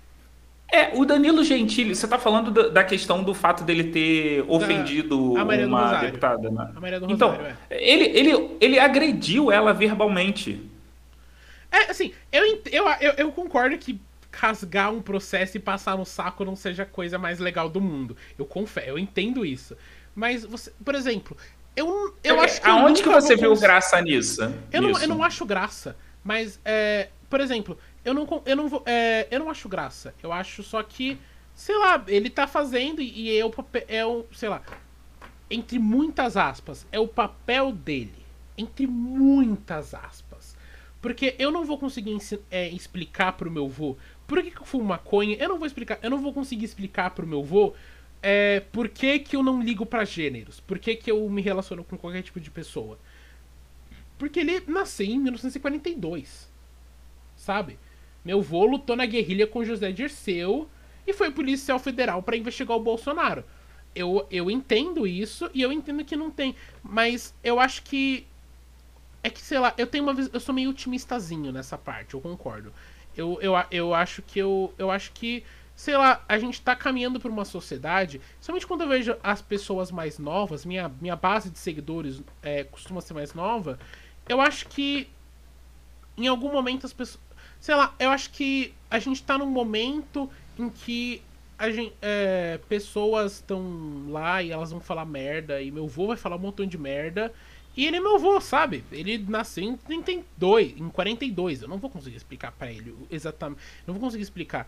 Mas eu acho que. Mas as pessoas que estão não só nascendo nessa época, mas eu acho que as, né, nessa época que a gente, nós, nós estamos, a gente tem o dever de ensinar as próximas gerações a não ser idiota, a não ser preconceituoso. É um dever da nossa sociedade atual. Porque, por exemplo, o que é. Isso eu acho Você bizarro. entende que as próximas gerações vão ter a visão de que a gente era idiota?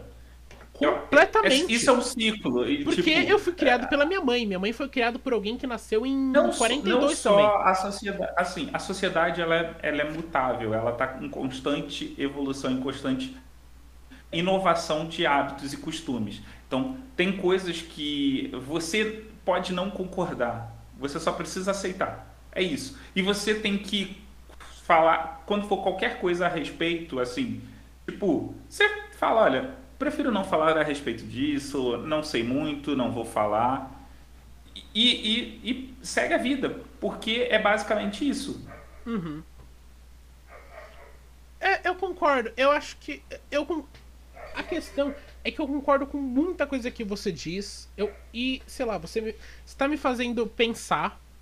Mas eu sei lá, eu acho que a gente tem que tentar mudar as coisas como estão. Sei lá, eu não.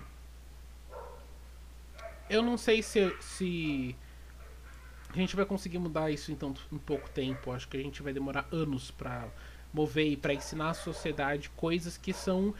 Sei lá, a gente tá desde, sei lá, é, a gente tá mais de anos as pessoas ensinando de que existem pessoas que são me, que são, sei lá, de são inferiores a nós.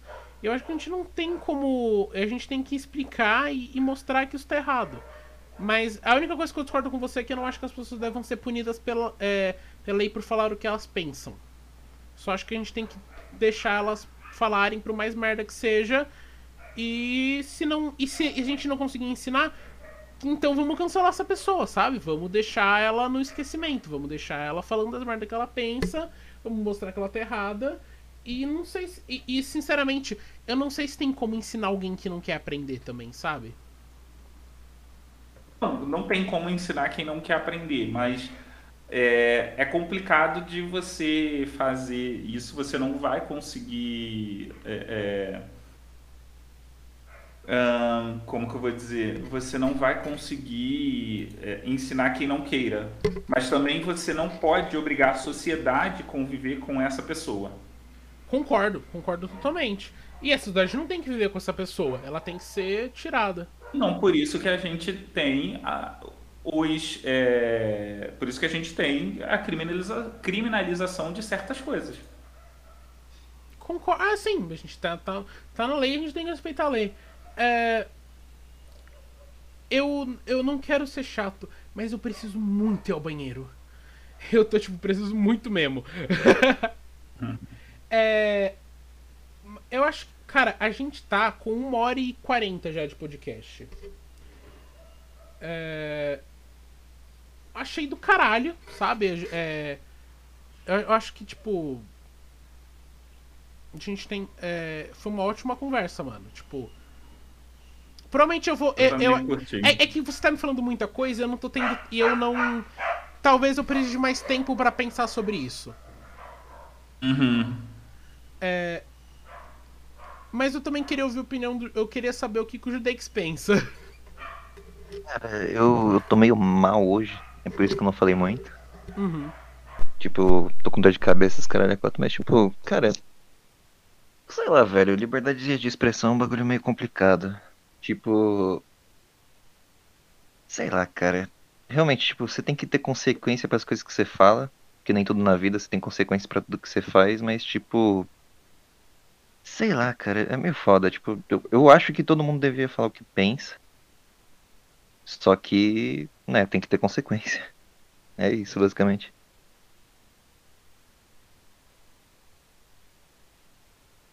Bom, é... Eu, é, assim, gente, eu, preciso muito ao banheiro. Eu preciso muito ao banheiro mesmo. Eu vou ir ao banheiro, uhum. gente. É... Dá, dá dois minutos aqui só, desculpa, muito mesmo. De boa.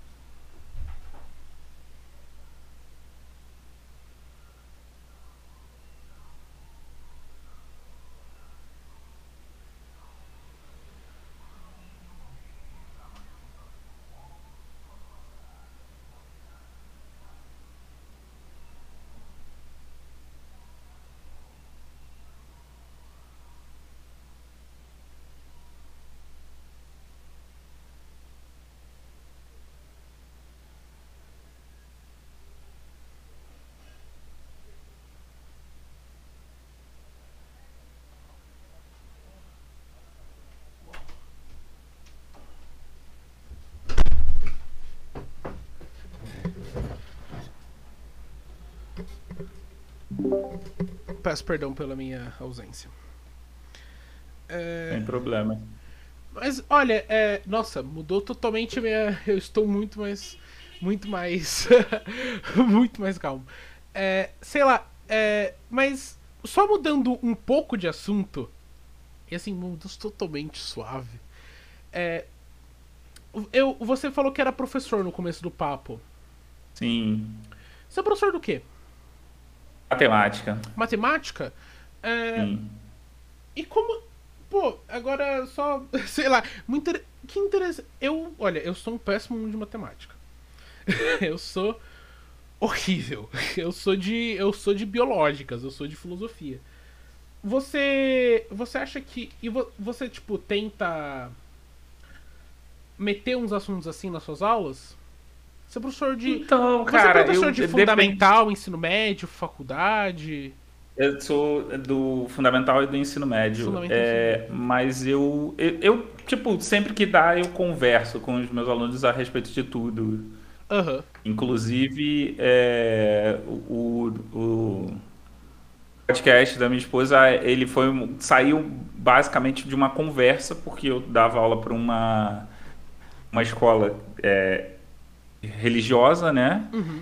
E eu via muita coisa que, que os alunos, tipo, comentavam, conversavam, e eu falava, não, então, como eu era professor da parte técnica, então eu virava e falava assim, então, hoje a gente não vai ter aula não, hoje a gente vai conversar sobre esse assunto aqui. Fazia isso sem falar diretamente, né? E aí eu começava a debater sobre os assuntos que estavam permeando os problemas deles, sobre a questão de sexualidade e é, como se relacionar com é, namorado, namorada. Você é um influencer é... da vida real, eu diria assim. É, né, mais ou menos. Eu concordo, mas e, aqui e aí... meus professores foram. O, meus professores foram uma das maiores influências que eu tive na minha vida. É. É, é, é aquele lance, é porque assim. Eu, como professor, não, não aguento ver alguém indo para o caminho errado, falando uma coisa, uma besteira. Eu acho que você pode fazer qualquer coisa que você quiser da sua vida, desde que você tenha noção da merda que você está fazendo. Não dá para você pura e simplesmente sair, é, tipo, ah, não, tá vendo a pessoa que tá fazendo besteira e, e não falar nada. E aí eu, eu faço isso, eu, tipo, eu converso e mostrava para eles que, olha, não é bem assim, a gente precisa ter uhum. um pouco mais de, de cuidado. E aí, olha, o que, que é que vocês acham? E nunca eu falava, não pode fazer, não deve fazer, não tem que fazer. Eu sentava e falava, olha, a melhor coisa que está acontecendo, o que eu acho que você deve fazer é isso. Sim. Ou, por exemplo, é tipo, ah, gente que tava levando, que o, que o namorado tava é, enrolando, que a namorada tava, tipo, inventando história, que tava fazendo, tá fazendo doce, essas coisas todas. Eu sou uma pessoa que eu, eu jogo muito com os meus alunos assim, eu, eu dou papo reto. Falo, olha, até pode fazer o que tu tá achando aí, mas tu sabe que a pessoa tá te enrolando, né? Tu sabe que a pessoa tá dando esse migué aí pra tudo. É, é, eu antes, antes de surgir o meme, eu já mandava. O golpe tá aí, cai quem quer. Sim. Eu acho que. Eu, eu, acho, eu acho legal, mano. Eu acho que. Eu. É bem legal, tipo. Eu não. É. Uma pergunta assim. Por que, que você quis se tornar professor? Porque de todos os professores. Porque o. Assim, professor não é um. Não é um uma das melhores coisas mais bem vistas no Brasil. Mas eu acho que devia ser. É uma das coisas mais importantes que tem. Você sempre teve a vontade de ser professor ou você acabou então, sendo? Não, eu queria ser. Eu queria trabalhar no, Banco da Estrelinha, aquele azul e, e laranja. Então, eu queria uhum. muito trabalhar lá, eu queria ser CEO deles. Sim. Mas aqui o destino que eu nunca passasse no processo seletivo. Entendi. Bom, o. Acho que a gente tá falando do Itaú, né? Queria falar que uhum. eu, eu odeio o Itaú. Só queria deixar isso claro. Não, não tô nem aí, eu só queria Todo falar mundo, que que eu, todo mundo, Eloy, eu odeio todo mundo Itaú. vive um momento pra ter para odiar o Itaú. Sim, todo mundo. É, mais cedo ou mais tarde. A questão é que o problema do Itaú é que o Itaú ele ele tem um, um- ele entende muito bem a entende o capitalismo de uma forma muito bom, muito boa É. assim.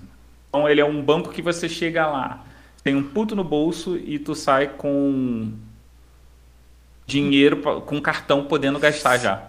Sim, eu, eu, eu, eu, eu tenho uma piada que eu falo que eu não conheço nenhum adulto com mais de 30 anos que não esteja devendo pro Itaú.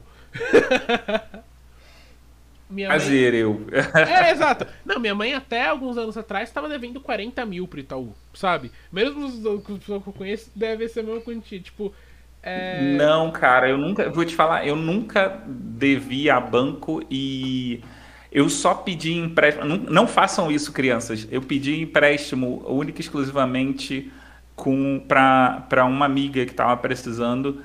E mas assim, essa, essa amiga ela era muito de confiança, pagou e pagou até antes do, da hora, antes do de, de terminar as parcelas, pagou tudo direitinho. E mas assim, eu nunca, nunca nem empréstimo pedi para banco, tirando esse esse momento. É, eu. É... Eu espero nunca ter que lidar com banco na minha vida. Mas, é. Léo, muito obrigado por ter vindo aqui hoje. De verdade. Papo legal. Cara, eu que agradeço Papo da convite. hora, mano. Assim, a gente tá aqui falando bastante tempo. A, a gente sabe que o episódio rendeu bem quando passou de uma hora e já passou de uma hora e meia. Que a gente, a gente ficou a maior parte no mesmo assunto. E meio que a gente discorde, mano, eu, eu, eu gosto da sua visão do mundo. Eu acho que é uma visão. É uma visão bem. É uma visão justa, sabe? Eu, ente, eu, eu, eu, eu concordo com você que você disse eu acho da hora. É, cara, eu acho que é assim, a gente é importante ter, ter, ter visões diferentes. A gente não precisa concordar, né, com, com tudo que um fala, mas é, é importante respeitar, desde que é, a gente não faça, né, aquilo que a gente comentou aqui, desde que a gente não cometa crime. Então a gente pode ter divergências, mas se respeitar tranquilamente. Sim, sim. E. Bom, é, eu acho que a gente. A gente tá quase perto do horário que eu tenho pra começar a trabalhar. Então a gente, é, a gente vai ter que terminar por aqui. Mas, cara, de verdade, obrigado demais para vir. Tô falando de novo, mas muito obrigado. É, Você quer divulgar alguma coisa pro pessoal que tá ouvindo? Então, para quem estiver ouvindo, quiser trocar uma ideia, pode me procurar no Twitter em underline Mogli. Ou se você quiser saber um pouquinho mais de plantas, né, de cactos e suculentas, é só você é só você me achar em entrecactosesuculentas.com.br ou no podcast Cacto e Suculenta porque o Twitter limita a quantidade de caracteres, né? No Twitter.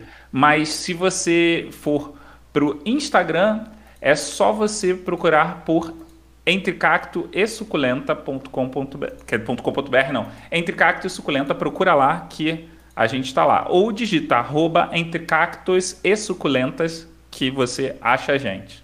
Bom, a gente vai colocar suas redes aqui na descrição pro pessoal também, pra ajudar. Exato. E, bom, desde... Se alguém quiser, é né, com que quiser, se alguém tiver precisando de edição, só entrar em contato comigo que também sou editor, além de Que da professor. hora. Interessante. Bom, todos os links aí para as plataformas do, do Mogli vão estar aí na, na- na- no primeiro comentário fixado. E ju- lá junto, né, vai ter nossas nossas outras plataformas, que é o quê? Que é o Spotify, Google Podcast, Apple Podcast, vai ter nossas redes sociais também. Então, confere lá. Dá uma passada lá, confere o trabalho do Mogli que, tipo, é um trabalho realmente bem legal.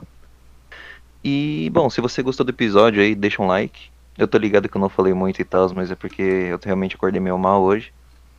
E, bom, se você assistiu até aqui e não é inscrito no canal, se inscreve, né? E, bom, acho que é só isso. Obrigado aí, Mogli, pela participação e valeu. Eu que agradeço. Um abraço, galera. Tchau, tchau.